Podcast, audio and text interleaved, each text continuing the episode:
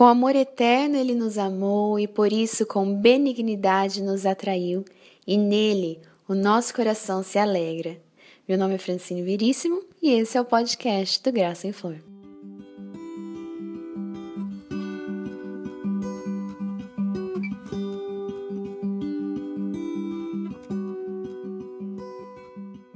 Você já pensou em passar um mês inteirinho no Havaí descansando? Será que isso vai contra a vontade de Deus?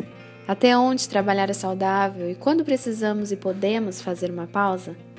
No podcast de hoje, nós vamos estudar o quarto capítulo do livro Formosura Feminina da Anne Ortland e responder essas perguntas. Se você é nova por aqui, você pode escutar os capítulos anteriores do nosso podcast no graçaemflor.com, sem a cedilha, no soundcloud.com barra também sem a cedilha, ou no aplicativo de podcasts da Apple, fazendo a busca por Graça em Flor.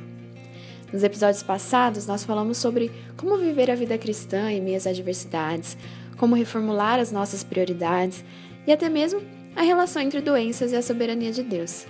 Então você pode buscar esses episódios anteriores para acompanhar as nossas conversas. E não deixe de escutar esse episódio de hoje até o final, porque eu tenho uma novidade bacana.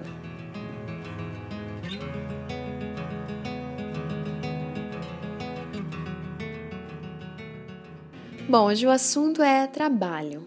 Você trabalha? Essa pergunta depende bastante, na verdade, do que a gente considera trabalho, né? Será que conta o ministério que eu tenho na igreja? E o cuidar dos meus, da minha família? Conta só o trabalho que tem remuneração? A Anne começa esse quarto capítulo do livro Formosura Feminina nos contando que ela o escreveu diretamente do Havaí, com os pés para cima, um colar de flores no pescoço. que vida boa, né? Mas ela explica que essas férias vieram depois de muito trabalho. Tanto trabalho que a esgotou fisicamente. Você se lembra que ela escreveu o primeiro capítulo desse livro de uma cama de hospital? Pois bem, depois de ter feito essa cirurgia, a Anne até conseguiu descansar cerca de uns dois meses. Mas logo em seguida ela já partiu para muito trabalho. Foram nove palestras bíblicas, 25 classes de estudo bíblico, escrita de livro, aconselhamento, viagem para outros estados, Fora o trabalho de casa, né, com o marido, o filho.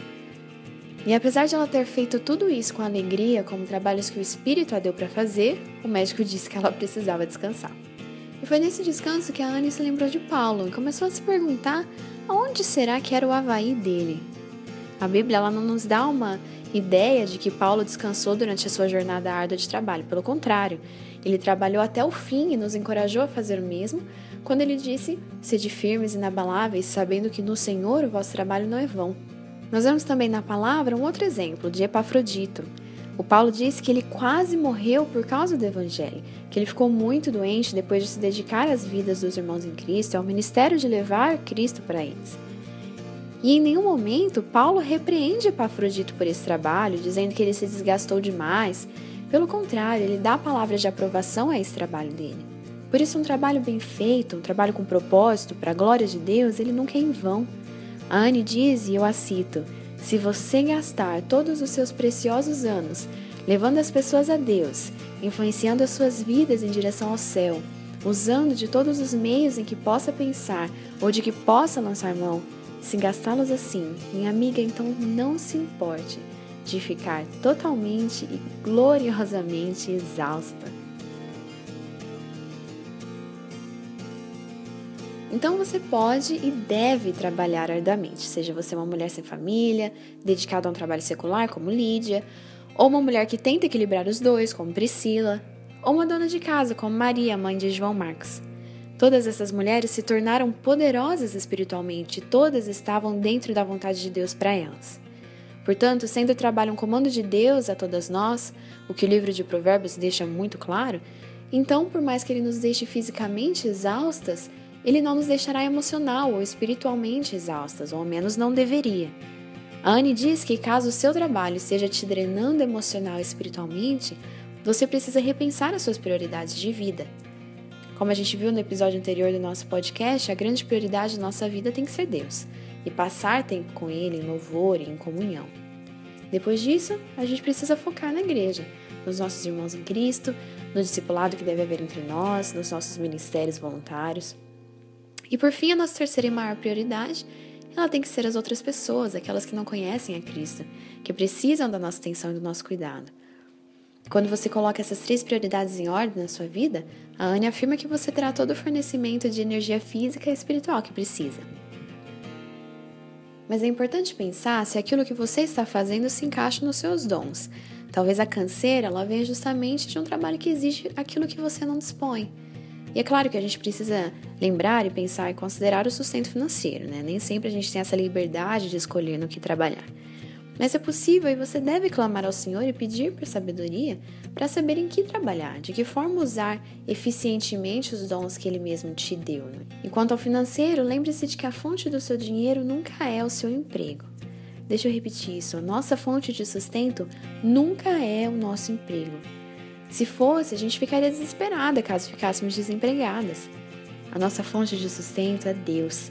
Tudo é dele e ele distribui tudo conforme a sua vontade e conforme a sua bondade. E ele prometeu tantas vezes em sua palavra sustentar os seus amados. Creia que ele pode te colocar em um lugar onde você possa servir as pessoas e amá-las completamente usando os seus dons.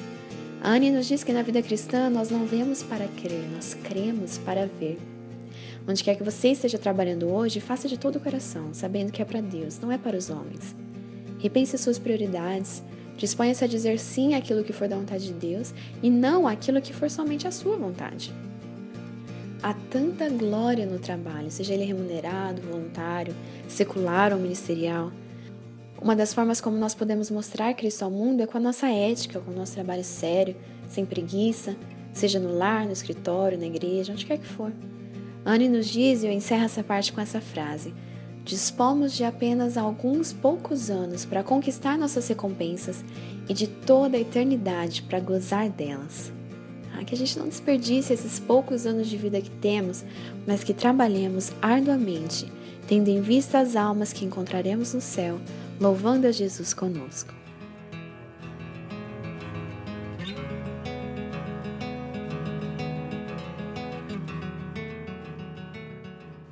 Queridas, muito obrigada por nos acompanhar nesse episódio do nosso podcast.